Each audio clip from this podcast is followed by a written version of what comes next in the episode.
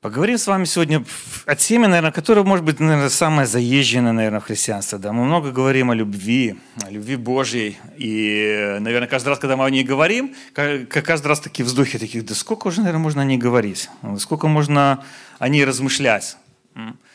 А сколько много ее можно в себя принять? А сколько много мы действительно понимаем, что это Божья любовь? А сколько мы принимаем, что то, что в нашей жизни происходит, это Божья любовь? Всегда остаются эти вопросы повисшие. И знаете, когда самый тяжелый момент э, сказать о любви Божьей. Э, когда в августе э, 50-летний мужчина со слезами мне рассказывал, показывал фотографию своего избитого сына, и я не знал, что ему сказать. Ну что ему сказать? Он плачет. Сын его не алкоголик, не какой-то там тунеядец или студент, который 9 августа попал Э, и который после СИЗО был не просто избитый, а у него до сих пор не работают почки. Он 50-летний мужчина со слезами рассказывает о том, что произошло с его сыном. Зам директора, который уже уволился с завода, показывал мне свои фотографии своего сына, который попал точно так же. И он мне задавал такой же вопрос. Я знал, что я верующий человек, и он мне говорил, ну и? И где вот справедливость Божья? Где любовь Божья? Где вообще защита Божья. Мой сын, говорит, не алкоголик какой-то. Говорит, нормальный парень, отличник. Великолепно учится. Говорит, что, как, этому, как, как к этому отнестись? Тяжело сказать в такой момент человеку о том, что Бог тебя любит. Бог любит твоего сына, Бог любит тебя. Как объяснить, что любовь Божья есть? А как объяснить тем, у кого родители пострадали от коронавируса или умерли – а как сказать о любви Божьей людям, которые в Нагорном Карабахе умирали? Как сказать этим семьям, которые потеряли своих родных и близких, что Бог их любит? Задавайся таким вопросом. Легко говорить нам сейчас, да, друг другу, Бог тебя любит, Бог тебя обнимает, не надо такую чувствительность, конечно, большую делать, а, Бог тебя любит. А сказать в момент, когда Человек совершенно не видит ничего хорошего вокруг, сказать, что Бог тебя любит. Очень сложно. Вот давайте об этом поговорим. Почему так нам трудно говорить на самом деле о любви Божьей? И мне этот человек задавал такой вопрос, который так и назвал проповедь. И где же эта Божья любовь? И где же эта Божья любовь? Сегодня такой прекрасный день, да, 14 число, и, и надо говорить вроде как о веселых вещах таких, да, о том, как мы любим друг друга. Мы любим друг друга, я думаю, в семьях мы любим друг друга. Но давайте поговорим немножечко о более сложных вещах, которые происходят в нашей жизни все равно. Мы не можем их обойти, да, мы не можем от них отвернуться и не можем э, их игнорировать. Когда в тяжелой ситуации нужно объяснить, почему Бог любит и как Бог любит. Итак, давайте с вами поговорим сначала такой первый вопрос себе зададим. Вопрос или утверждение? Это каждый из вас пускай сам себе скажет. Бог меня не любит. Вот вопрос да, или утверждение? Вот в вашей жизни что происходит? Э, как вы можете сказать? Бог меня не любит. Да? Или что, Бог меня не любит? Да? Вот утверждение или вопрос? Что, в каком сейчас состоянии находится ваше сердце, да, когда вы смотрите на Бога, когда вы молитесь, что в вашей жизни происходит? Иногда мы очень сильно устаем. Я помню, вот Скотт э, очень хорошо рассказывал, э, мы иногда не, неправильно оцениваем свое состояние. Да? Иногда нам кажется, что Бог нас не любит, потому что мы просто устали. Это, говорит, и оцените свое состояние, и вот решите, если вы просто устали, лягте, поспите, отдохните, да, возьмите отпуск, вас отпустит, и вы снова начнете понимать, что Бог вас любит что все в порядке. Просто это ваше состояние такое. Да? Или, например, после больших праздников каких-то, после Рождества, Нового года, когда у нас куча эмоций, у нас эмоции склынули, а, праздники прошли, и у нас такое депрессивное состояние на нас нападает. И в таком состоянии мы начинаем думать о том, что Бог нас тоже не любит. Да, и, и мы говорим, где, где, как, где Он меня любит в таком состоянии. Мне опять на работу вставать рано, опять идти, делать одно и то же. Вся эта суета, мне уже все надоело мы так боимся на самом деле свою жизнь доверить Богу и отпустить свои руки от своей жизни. Да? На самом деле синие пальцы, скорее всего, у нас в нашей жизни. Мы свою жизнь держим так, что мы никому ее не отдаем, мы никому ее не доверяем. И даже если мы доверяем Богу, мы вот не готовы полностью ее отпустить. Я помню такой момент, когда мы поехали к родителям Светы, э, и отец был при смерти, и он очень так гордо говорил, что в свое время там ему баптисты предлагали пойти в церковь, а вот он такой молодец, он не поддался на их уговоры, э, не пошел в церковь э, и типа строил свою жизнь сам, все, он очень, очень горд. И вот, казалось бы, человек лежит на смертном одре. Э, э, Света оставила даже маме специальную такую молитву покаяния, которую мама читала ему каждый день, отцу. И все равно было видно, как человек за последнего все равно держится за свою жизнь. Казалось бы, вот здесь отпустить свою жизнь, отдать ее в руки Бога, но на самом деле, наверное, самый простой вариант. Цепляется. А это неверующий человек, хорошо. А мы как цепляемся за свою жизнь? Как мы держим свою жизнь чтобы отдать ее Богу, и чтобы действительно доверить ее Богу и сказать, Господь, я доверяю тебе как любящему Богу, что ты в моей жизни все, что сделаешь, это будет благом для меня. Отпустить ее. Отпустить свою жизнь. Как тяжело нам ее отпустить. Как тяжело ее отдать в руки Бога и доверить ее Богу. И то, что происходит в моей жизни, Господь, это все по Твоей воле. Тяжело отдать. Я помню, как Миша проповедовал о якорях во время бури, да, и всегда такой был один момент очень интересный, что такое ощущение, что на самом деле это мы можем остановить бурю в нашей жизни. Ведь о чем шел разговор? Христос остановил бурю, да, вы помните в этот момент. Христос пришел в лодку, помолился, остановилась буря. Но мы такие люди, которые мы думаем, что мы способны остановить бурю в нашей жизни. Мы способны что-то совершить такое, чтобы остановить бурю в нашей жизни. Когда я разговаривал с, э, с этим отцом, Э, я у него тоже спрашивал, говорю, хорошо, что ты, что ты сейчас можешь сделать для своего сына? Говорю, все, что ты сейчас можешь его делать, говорю, ты можешь его обнимать и говорить о том, что ты его любишь. Говорю, как он может понять о том, что Бог его любит? Говорит, ты его люби, ты его обнимай, ты с ним будь, ты от него не отходи. Ты показывай о том, насколько он для тебя дорог, потому что до этого момента сам говорит, мы не так много, может быть, даже общались, разговаривали друг с другом. Говорю, проявляй ты свою любовь. Вот сейчас тот самый момент – когда ты можешь показать о том, что Бог его любит, потому что его любишь ты, как отец. Покажи ты свою любовь. Я не проходил, возможно, таких ситуаций. Я не могу утверждать, что я проходил вот точно такие же ситуации и не чувствовал о том, что Бог меня любит. У меня были свои обстоятельства. В такие моменты, которые, которые я говорил, Господь, я конкретно говорил Богу, Бог, ты меня не любишь. Вот то, что в моей жизни сейчас происходит, это абсолютно несправедливо, нечестно по отношению ко мне – по отношению к тому, сколько я для тебя делаю, что, что я для тебя делаю, все, что сейчас в моей жизни произошло, это нечестно. Если бы ты меня любил, никогда бы такого со мной не случилось. Бывали у вас такие моменты в жизни? Бывают такие моменты в жизни. Если не было, слава Богу, что у вас такого не было. Но, как говорится, дай Бог, чтобы не было, но, возможно, вы с таким столкнетесь. Задавайте Богу правильный вопрос. Господь, это твоя любовь? И где же она? Знаете, бывают такие моменты, когда все твое богословие, которое ты хорошо знаешь, оно такое все логично выстроенное, да, рушится полностью под тяжестью обстоятельств, которые в твоей жизни возникают. И ты не можешь эту логику богословскую, которая у тебя хорошо выстроенным мозгом, да, ты не можешь объяснить ситуацию, в которую ты влип этой логикой и этим богословием. И не понимаешь, как из нее выбраться. Почему такое происходит? Потому что мы иногда из этой логики вычеркиваем важную составляющую, которая является любовь. Мы говорим, Бог есть любовь. Не мы говорим, Бог о себе говорит. Бог есть любовь. Я есть любовь, говорит Господь. Он себя называет любовью. Он есть любовь. Как мы ее воспринимаем? Как мы ее понимаем? Как мы ее принимаем? Скажите, знаете ли вы такое место в Писании, когда Бог поменял свое решение? Э, на самом деле их несколько есть, да, я просто одно вам почитаю. И вот здесь разбивается в какой-то степени, наверное, логика, возможно, чисто богословская, потому что на, на это место выходит такое понятие, как любовь.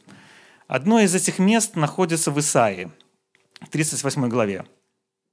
В те дни Языкия заболел и был при смерти. Пророк Исаия, сын Аммоца, пришел к нему и сказал, «Так говорит Господь, распорядись своим домом, потому что ты умираешь, ты не выздоровеешь. Языки отвернулся лицом к стене и взмолился. «Вспомни, Господи, как я ходил пред Тобой в верности от всего сердца и делал то, что было угодно в Твоих глазах». И Языки горько плакал. И к Исаии было слово Господа. «Иди и скажи Языке, так говорит Господь, Бог твоего предка Давида. Я услышал твою молитву, увидел твои слезы. Я прибавлю к твоей жизни 15 лет». Можно объяснить с точки зрения логики, там, да, почему Бог решил поменять там, свое решение. Вот. Но если мы посмотрим на самом деле окончание жизни языки, то большой вопрос, надо ли было менять Богу решение свое. Да? Но почему такое происходит? Потому что мы иногда в нашем богословии вычеркиваем самое важное, вычеркиваем любовь. Пол Трип так сказал. И, наконец, мы должны понять, что богословие не сама цель, но лишь средство достижения цели. А наша цель – становиться все больше похожим на того, кто является наивысшим определением любви. По своей милости Он дарует нам все необходимое для того, чтобы быть одновременно и любящей, и богословски верной общиной. Отказ от первого – это не только проявление неспособности любить, но и искажение богословия. Искажение богословия. Какое слово? Я помню, что когда мы, э, такие вещи у нас в церкви происходили, связанные с богословием, мне очень понравилось тогда, как Миша реагировал. Он говорит, если ты сейчас вычеркнешь любовь, в своем богословии, то можешь больше богословием даже не заниматься. И это правда. Мы иногда вычеркиваем Божью любовь, вычеркиваем самое важное, что движет Богом. Так почему тогда вот в этих обстоятельствах, которые возникают в нашей жизни, например, как у этого мужчины, почему, где Божья справедливость? Вот если бы произошла Божья справедливость в тот момент, да, он бы сказал, что Бог любит моего сына, потому что справедливо были наказаны люди, которые так с ним поступили. Мы так хотим справедливости другим людям – но мы так хотим милости самим себе. А? Так хотим, чтобы Бог с нами поступал по милости. Наши ошибки, чтобы не воспринимал справедливо, а воспринимал милуя нас, любя нас, показывая свою любовь к нам и говоря, ну ничего, у тебя получится. А как быть с тем выбором, который каждый из нас делает? Мы выбрали с вами быть с Богом, да? мы откликнулись на Его призыв, а кто-то не откликнулся на Его призыв. Потому Оновец не откликнулся на призыв Бога. Он поднял палку и ударил. И что теперь? Сказать о том, что Бог его не любит? Или Бог никогда его не простит? Как быть Богу? Это был выбор этого человека. Сейчас этот выбор нарушить и сказать, что ты неправильно сделал, дать пинка и сказать, иди теперь поменяй свой выбор. У нас есть право выбора. У нас есть с вами право выбора. Бог никогда не нарушает наше право выбора мы выбираем, в том числе, любим мы Бога или нет. Вот вопрос теперь в нас. Мы приняли с вами решение. Так давайте следовать за этим решением. Итак, что же такое Божья любовь? Давайте с вами посмотрим в 1 Иоанна, 4 глава. «Любовь достигла среди нас совершенства так, что мы можем со всей уверенностью встретить день суда, потому что таков Он, таковы и мы в этом мире. В любви нет страха, но совершенная любовь прогоняет его, потому что страх связан с наказанием, и кто боится, тот еще не достиг совершенства в любви. Мы любим, потому что Он первый нас полюбил. Посмотрите, важное замечание. Мы очень много делаем акцентов на то, что в любви нет страха, и говорим о том, что в любви нет страха. Но здесь есть самое важное место, которое мы должны с вами понять и осознать. Вся наша жизнь настроена на том, что мы любовь воспринимаем очень эмоционально. Да? Когда мы влюбляемся, когда парень влюбляется в девушку, у него очень эмоциональная любовь такая. Она проявляется в чем угодно, в дарении цветов, готовность э, ночевать под окнами, да, петь серенады, э, все самое лучшее вскрывается в человеке, да, потом почему-то она угасает так со временем, да, потому что семейная жизнь, типа, все добился своего, достиг цели, как бы, да, можно уже успокоиться. Но в тот момент, когда происходит влюбленность, ну, прямо тебя вот, ну, прет на все – да, ты, ищешь креативные моменты и возможности доказать свою любовь и показать, что ты любишь человека. Это, ну, креативность просто выстреливает. И мы выстреливаем этой креативностью, а потом немножечко все притухает. Мы эмоциональные. А потом проходит время, там, год-два, ты начинаешь понимать, что любовь надо, наверное, выстраивать на каких-то уже других основаниях, да, уже на эмоциях ты столько жить не можешь. И мы Божью любовь точно так же воспринимаем иногда эмоционально, что нас всегда должен Бог обнимать, любить, холить, лелеять, и фактически мы превращаем Бога в такую домашнее животное, как собачку, да, которая всегда рада нам и виляет хвостиком, когда мы возвращаемся домой, всегда верная нам, проявляет все свои лучшие качества, готова нас облизывать, лизать нам руки. И мы иногда так воспринимаем Бога, который вот должен вокруг нас бегать, прыгать, скакать да, и делать все для нас комфортным и красивым. Послушайте, Бог и так нас любит. Бог отдал своего Сына ради нас. Подумайте, Бог показал свою любовь уже и так – а мы хотим все больше, больше, больше, больше, больше. И забываем самый важный стих. Почему мы любим Бога? Мы уже здесь, вот в этом стихе уже есть наш эгоизм на самом деле. Он очень хорошо показан здесь. Мы любим Бога, потому что Он первый нас полюбил. Это все лишь ответная реакция наша на то, что для нас сделал Бог. Бог нас любит, ребята. Бог нас любит. Нет такого момента, когда Бог бы нас не любил. Нет такого времени, когда Бог бы нас любил. Если вам кажется, что сейчас такое время, когда Бог не проявляет свою любовь к вам, наоборот, сейчас самый большой пик Божьей любви в вашей жизни. Потому что если бы Бог отпустил вашу жизнь, вы бы оказались намного в гораздо более глубокой яме, чем вы находитесь. И действительно, в любви нет страха. В любви, в Божьей любви нет страха. Мы понимаем, что мы свою жизнь отдали Богу. Мы ее отдали. Если мы ее отдали Богу, все, что в нашей жизни происходит, уже самое плохое с нами не случится. Это тоже слова Скотта, которое очень часто меня греет. Я вспоминаю. Все самое хорошее, что с вами должно было произойти, уже произошло. Вы поверили в Бога. Все самое плохое, что с вами могло произойти, уже не случится. Вы не уйдете в ад. Все. Все хорошее и все плохое, все плохое позади, все хорошее только впереди. Божья любовь уже есть. Бог уже нас спас с вами. Бог уже показал свою любовь нам тем, что мы находимся сегодня рядом с, друг с другом. Мы знаем друг друга. И, кстати, самая большая Божья любовь, которую мы можем видеть в своей жизни, это то, когда мы вокруг обстоятельств, которые у нас возникают, видим братьев и сестер, которые нам помогают. Сколько в этот момент когда все события политические происходили, с кем бы ни случалось, что бы ни происходило, мы как церковь много куда включались, помогали, поддерживали, делали все возможное для того, чтобы человек увидел Божью любовь. И благодарен только, когда вы мне это делали, когда я оказался без работы, когда вы помогали, я видел Божью любовь во всем этом. Я видел Бога, я видел, как Бог любит людей. Я видел, как Бог любит людей, когда там раненого парня мы вытаскивали, отдавали его семейной паре, которая была на первом этаже, они его схватили, унесли и сказали, послушайте, вы не беспокойтесь, мы сами вызовем скорую, все нормально. Никогда такого не видел, чтобы люди вот так вот проявляли свои самые лучшие качества. Слава Богу, что не проявляются. Но эти качества почему-то проявляются всегда в критические моменты. Если бы этого не случилось, критического момента, вряд ли бы мы, возможно, увидели столько проявлений любви и солидарности, которые мы видим сейчас. Так, возможно, надо было через это пройти. И в этом и есть Божья любовь. В результате мы увидели Божью любовь друг в друге. В результате мы увидели Божью любовь взаимопомощи. Мы увидели Божью любовь в людях, которых мы никогда раньше не знали, которые тебе звонят и говорят, послушай, я хочу тебе помочь. Для меня это вообще было шоком, когда совершенно незнакомые люди звонили, говорили, послушай, мы узнали, где ты оказался, вот, подъедь, нам поговорить надо. Вот, и люди благословляли так, как ну, никогда в жизни. Что это? Это Божья любовь. Это и есть Божья любовь. Она есть. Есть другой момент. Я уже не могу любить Бога. Устал. Да надоело. А? Служить надоело. Ходить в церковь каждое воскресенье надоело. На домашку ходить надоело общаться с этими людьми уже надоело просто. Да, уже готов, готов ненавидеть людей. Все. Не хочу больше этого. Господь, я не хочу больше тебя любить. Мне надоело. Почему такое происходит тоже? Опять, возможно, вы просто устали.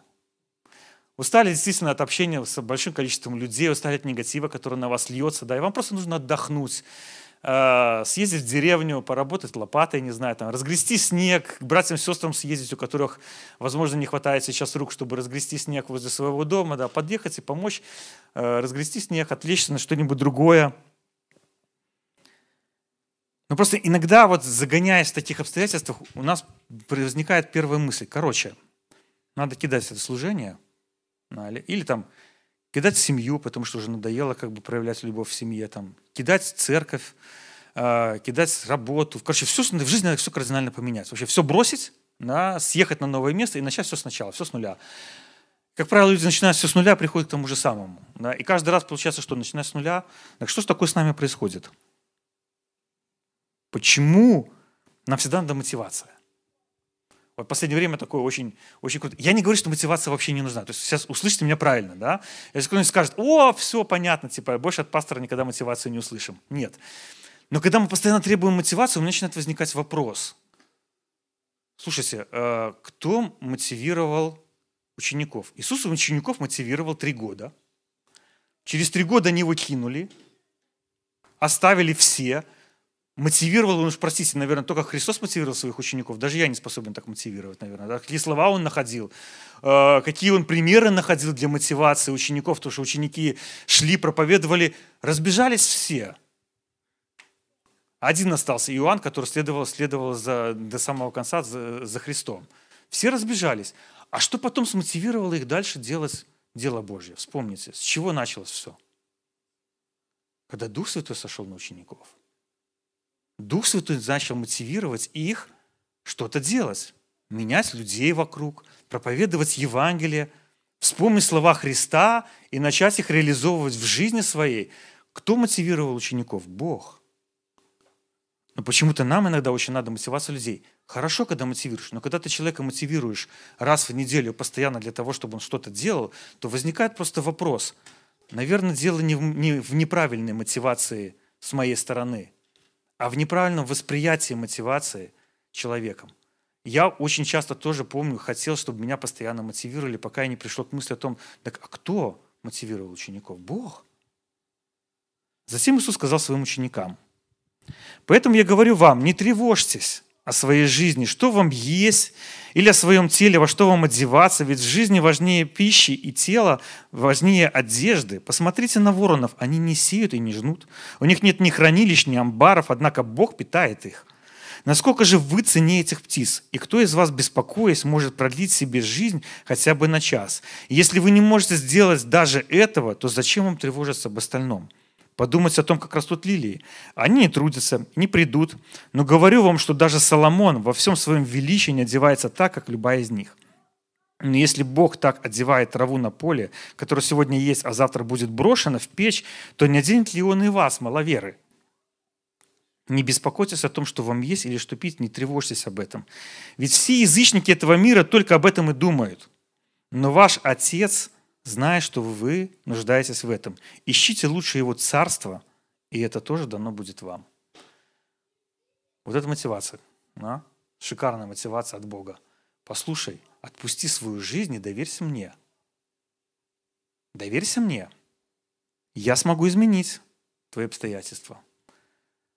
Посмотри, что происходит. Что тебе в первую очередь искать надо? Мы сегодня настолько подвержены этому миру, что мы вроде сколько говорим в церкви о том, что надо смотреть на Бога, надо выстраивать личные отношения с Богом, надо читать Писание, надо молиться, надо, чтобы было тихое время с Богом, давайте, все стремимся туда. Мы приходим в мир, и мир все равно командует нами так, как, как ну, ни, ни, никто, никто не способен больше, наверное, так командовать. Мы снова слышим эту информацию, и все, что нам нужно, это так, так, нам надо устроить свою жизнь, нам надо купить э, новую вещь, нам нужно построить квартиру, нужно сделать ремонт, нам нужно обновить это, обновить это, все. И мы уходим в эти заботы, мы опять начинаем кружиться вокруг этого, и, и, и начинается снова вопрос, и где во всем этом Бог, в, в, том, что у нас происходит. Мы заботимся точно о том же, как написано здесь. Кто об этом заботится? Все язычники точно так же думают. Все думают точно так же. Чем ты отличаешься, как христианин, от людей, которые в этом мире думают точно так же и поступают точно так же, что в твоей жизни должно быть по-другому? О чем ты должен заботиться? Бог конкретно говорит, о чем заботиться. Ищите Царство Его. Ищите Царство Его. Хотите, чтобы изменились обстоятельства вокруг вас, станьте на колени, молитесь. Один день, два дня, неделю, месяц, год, сколько угодно стоите, стойте на коленях и молитесь Богу. Молитесь, благодарите Бога. Взывайте к Нему. Возможно, мы просто не совсем в своей голове можем выстроить о том, как к нам Бог относится. Потому что, например, в Писании мы читаем с вами, э, по-разному нас называет Бог. Одни называют себя рабами Божьи, а Бог говорит, вы друзья мои. Да кто же мы для Бога? Рабы или друзья, в конце концов? У меня, помню, была целая дилемма. Я когда изучал Писание, я все читаю. Одно место говорят, что мы рабы Божьи, да, и, и, и, надо воспринимать себя как раб Божий.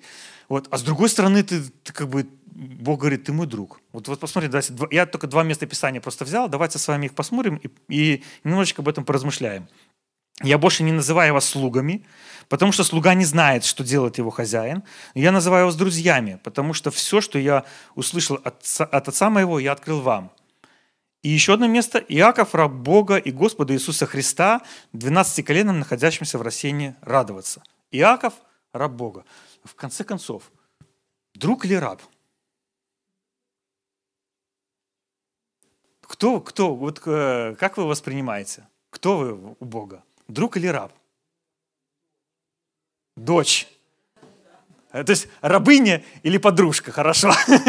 Второй вариант скажу. Перефразирую. Кто мы? И то, и другое. Как это вообще можно, как можно это вообще применить и осознать, как мы можем с одной стороны быть рабами Бога, а с другой стороны Бог называет нас своими друзьями, и мы друзья Ему. Потому что понимаю, что рабовладелец своих рабов особо не любит, ну, по большому счету, да, вот. Он их использует до тех пор, пока раб может что-то дать. Не может, выкинул, нового взял. Я не верю, что Бог так делает, да? Но Бог нас называет очень интересно и рабами, и друзьями. Э, дайте я вам приведу такой пример. Попробую, попробую объяснить, не знаю, насколько получится. Надеюсь, получится. Э, есть вот, например, возьмем военных, да, есть генерал и подчиненный. Да?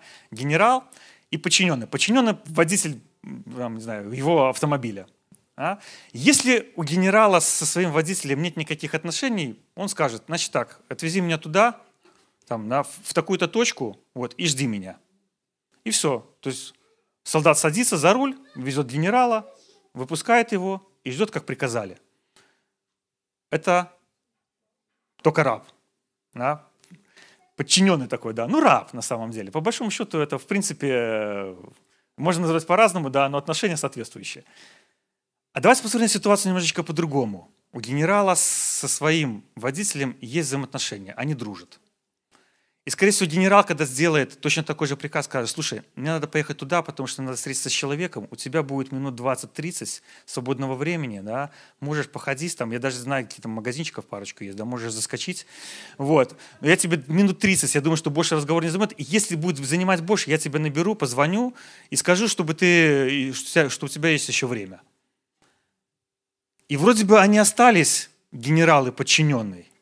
Все осталось как было – но взаимоотношения немножечко другие. Они в то же время еще и друзья. Но слова генерала в момент, когда нужно что-то сделать, все равно, все равно важными. Когда Бог что-то говорит к нам, мы воспринимаем важное.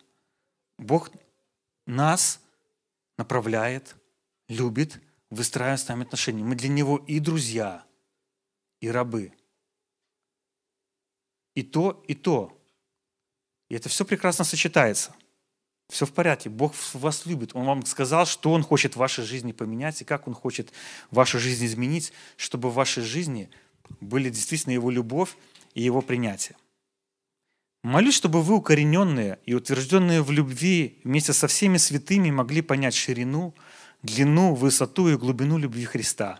И могли познать эту любовь, которая превыше человеческого разумения. Молюсь, чтобы ваша жизнь преисполнилась всей полнотой Божьей.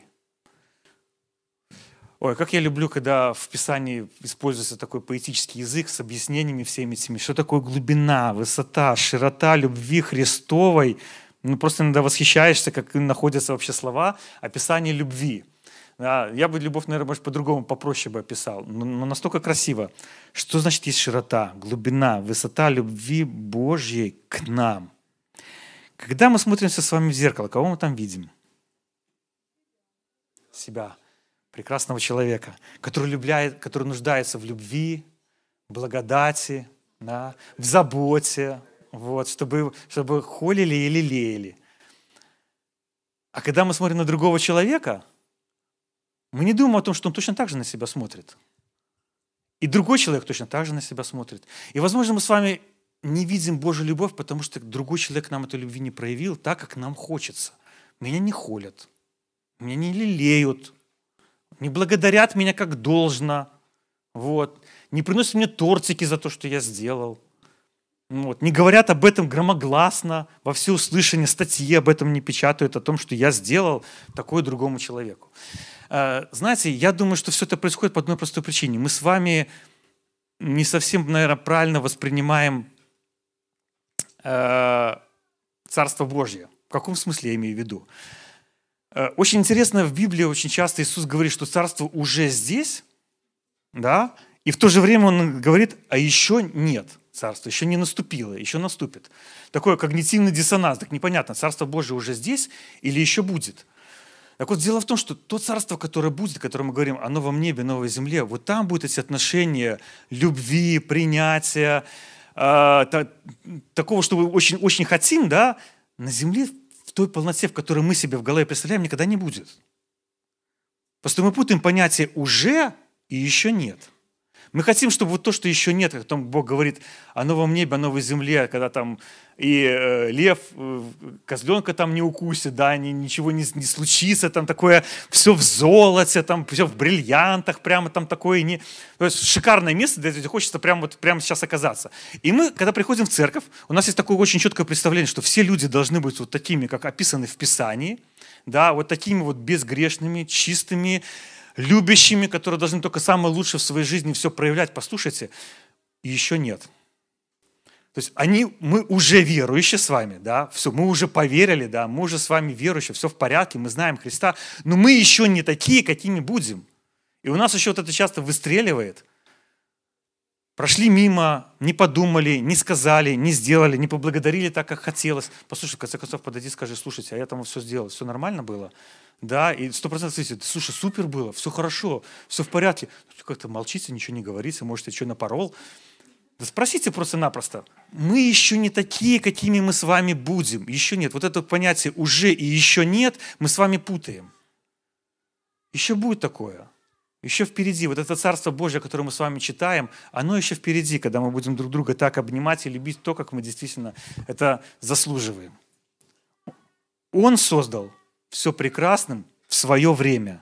Он также вложил осознание вечности в сердца людей, но они не могут постичь всего, что делает Бог от начала до конца. То есть Бог в нас вложил осознание вечности. И вот то, что Бог нас вложил с вами осознание вечности, вот это вот осознание, да, нами и движет. Окей, все это будет. И вот эту полноту Божьей любви друг от друга и от Бога мы еще с вами увидим. Просто ее пока еще здесь не в той полноте, в которой мы хотим, нету. Это нормально. Все еще будет, ребята, все еще впереди.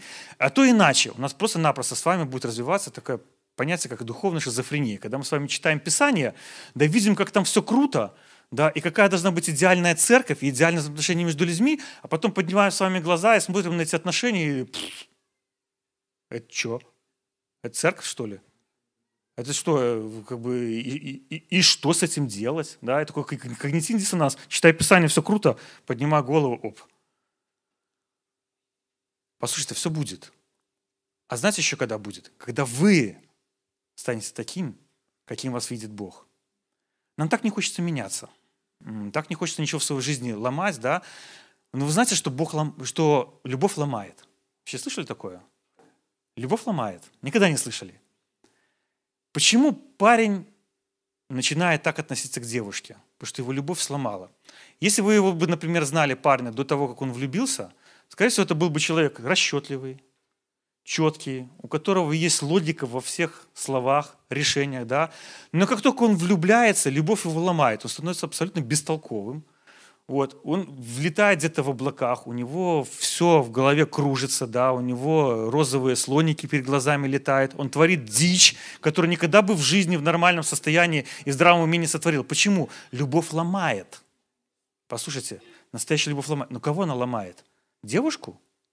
Парня? Любовь ломает нас с вами.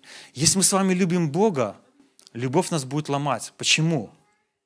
Потому что мы хотим соответствовать тому, кого мы любим. Мы хотим соответствовать тому, кого мы любим. Мы любим Бога, мы хотим соответствовать тому, кому мы любим. Значит, надо в нашей жизни что-то менять, ломать. И знаете, что интересное? Что вот в случае, когда происходит в, наши, в наших отношениях друг с другом это, да, это нам надо брать себя в руки и как-то с этим что-то делать, да, с этим жить. Если вдруг девушка отказала, вообще тем надо, надо тем более научиться как-то с этим делом жить. А что происходит с Богом? Бог еще предлагает, мало того, что Он предлагает свою любовь, Он еще предлагает, чтобы наши изменения Он нам помогал. Думайтесь, Он нам предлагает, послушай, я тебе дам помощь, я тебе помогу. Ты будешь святым, Ты будешь меняться, твоя жизнь будет меняться. Я тебе помогу это совершить. Все нормально. Сейчас ты еще таким полностью не станешь. Но ты уже верующий. Все увидишь. Моя любовь будет проявляться еще больше в твоей жизни. Я хотел бы закончить очень интересным рассказом одним, который я прочитал. Маленький, коротенький. Просто задуматься о Божьей любви. В 1956 году Джим Эллиот и еще четверо миссионеров были убиты индейцами племени Аука. Элизабет, жена Джима, с их младшей дочерью и сестра другого миссионера решили поселиться среди этих самых индейцев, которые убили их близких. Они прожили в этом племени несколько лет, учили язык, переводили Библию, и через какое-то время многие покаялись через этих женщин. Готовы ли мы вообще, например, на, на похожее? Я читал э, эту историю и понимаю, что я бы в жизни такого не сделал. Я бы в жизни не поехал к людям, которые убили моего родного человека, чтобы проповедовать им Евангелие. Да пусть горит все. Господь не откладывает исполнение того, что Он обещал. Хоть некоторые называют это промедлением. Он очень терпелив к вам, не желая, чтобы кто-нибудь погиб, но чтобы все покаялись. Понимаете сердце Бога? Чтобы все покаялись. Мы не способны дать жизнь. Да? Мы не способны это сделать. Это способен совершить Бог. Но мы так очень часто готовы отнять жизнь человека, которого мы ненавидим или не перевариваем, или категорию людей, которую мы не перевариваем. Э, я помню, когда разговаривал с Сергеем Лукьяновым, он такой говорит, говорит, я считаю, что нам как христианам, наверное, надо создать такое объединение, говорит, когда все изменится, чтобы люди друг друга принимали и любили. Чтобы церковь стала тем местом, чтобы объединить людей в Божьей любви. Это классный подход, это христианский подход. Бог любит любого человека, даже того, которого мы ненавидим. Бог его любит. Вот это любовь Божья она огромна. Она глубока, широка, она ее невозможно воспринять, ее невозможно объяснить. Это Бог, который принимает каждого человека, любит каждого человека. И когда в нас возникает вопрос о справедливости, глаз за глаз и зуб за зуб, если бы Бог так воспринимал нас с вами, мы бы в первую очередь уже не были бы живыми за все то, что мы сами с вами делаем. А Бог нас любит. Бог любит людей, которые окружают вас. Бог любит всех, кто нас окружает. Бог долготерпит многие вещи для того, чтобы у людей был шанс покаяться. Это тяжело воспринять, это тяжело понять. Это тяжело принять. Но такой наш Бог. Такой наш Бог, который принимает и любит всех людей, и ждет, когда каждый человек склонится перед Ним. Сколько вы молитесь о том, чтобы люди покаялись. Особенно те люди, которых вы не особо любите. Мы так хотим справедливости иногда, да, но не можем помириться со своими родителями, со своей женой, да, с каким-то другом своим, с которым ты поссорился, да, а потом через какое-то время ты его видишь в транспорте, делаешь вид, что ты его не замечаешь. Да, только чтобы он с тобой не поздоровался, не спросил, как дела. Почему? Потому что ты с ним поссорился и не хочешь с ним мириться. Потому что считаешь, что он поступил неправильно. И при этом мы о других людях размышляем и учим их о том, как нужно принимать любовь. Ты должен простить. Давайте смотреть на себя. В первую очередь. Бог нас с вами простил. Давайте мы становиться похожим на Христа для того, чтобы окружающим людям с нами было комфортно. И нас они воспринимали как людей любящих, через которых видна Божья любовь. Вот тогда действительно произойдет изменение. А не ждать, когда это случится с человеком, который сидит рядом с вами будет смотреть в зеркало и видеть там человека, который дарит любовь, который заботится о других и показывает Божью любовь окружающим его людям. И тогда мы с вами много чудес увидим. И увидим Божью любовь в жизни нашей и других людей. Давайте поднимемся. В конце хочу, хочу вам еще так сказать, с этим, с этим мужчиной, с которым мы разговаривали, да, про его сына. Сейчас он мне часто звонит, мы с ним общаемся много. Вот, и он учится принимать Божью любовь. при всех тех обстоятельствах, которые в жизни возникло, человек учится принимать Божью любовь, воспринимать о том, что Бог любит его и его сына. Вот. Слава Богу, у сына сейчас намного лучше. Мы, я и Свету просил молиться, и сам молился за них, за, за их жизнь. Бог чудесным образом восстанавливает его просто. Чудо. И отец благодарен за это чудо, позвонил мне на Рождество и поздравил меня с Рождеством. Бог меняет. Бог проявляет свою любовь. Господь, мы благодарны Тебе за эту великую любовь, которую Ты любишь всех людей. За то, что Ты пошел на крест и отдал свою жизнь для того, чтобы все грехи, которые есть на этой земле, исчезли в нашей жизни растворились в вечности, чтобы больше никогда мы не возвращались туда, где мы находились. Спасибо тебе, Господь, за эту любовь, которая ломает нас для того, чтобы мы становились больше похожими на Тебя и проявляли эти же качества по отношению к другим людям, чтобы мы становились действительно настоящими верующими, верующими, которые проявляют свою любовь, свою заботу, свое внимание к людям, которые нас окружают. Я прошу Тебя об этом во имя Иисуса Христа. Благословляй нас. Давай нам терпение, Господь. Давай мудрости. Давай Твоего водительства, чтобы видеть, Господь, в другом человеке того, кому нужно отдать любовь, кому нужно проявить нашу любовь. И чтобы через это эти люди видели любовь Твою, Господь. Заботливого, любящего, принимающего Бога, который принимает нас такими, какими есть, и помогает становиться лучшими. Спасибо тебе, Господь, что ты не избираешь лучших. Ты действительно избираешь худших для того, чтобы сделать из них намного лучшее и показать, какими мы можем быть в тебе – Спасибо Тебе, Господь, за это. молимся Тебе с благодарностью от наших сердец и благодарим за Твою любовь во имя Отца и Сына и Святого Духа. Аминь.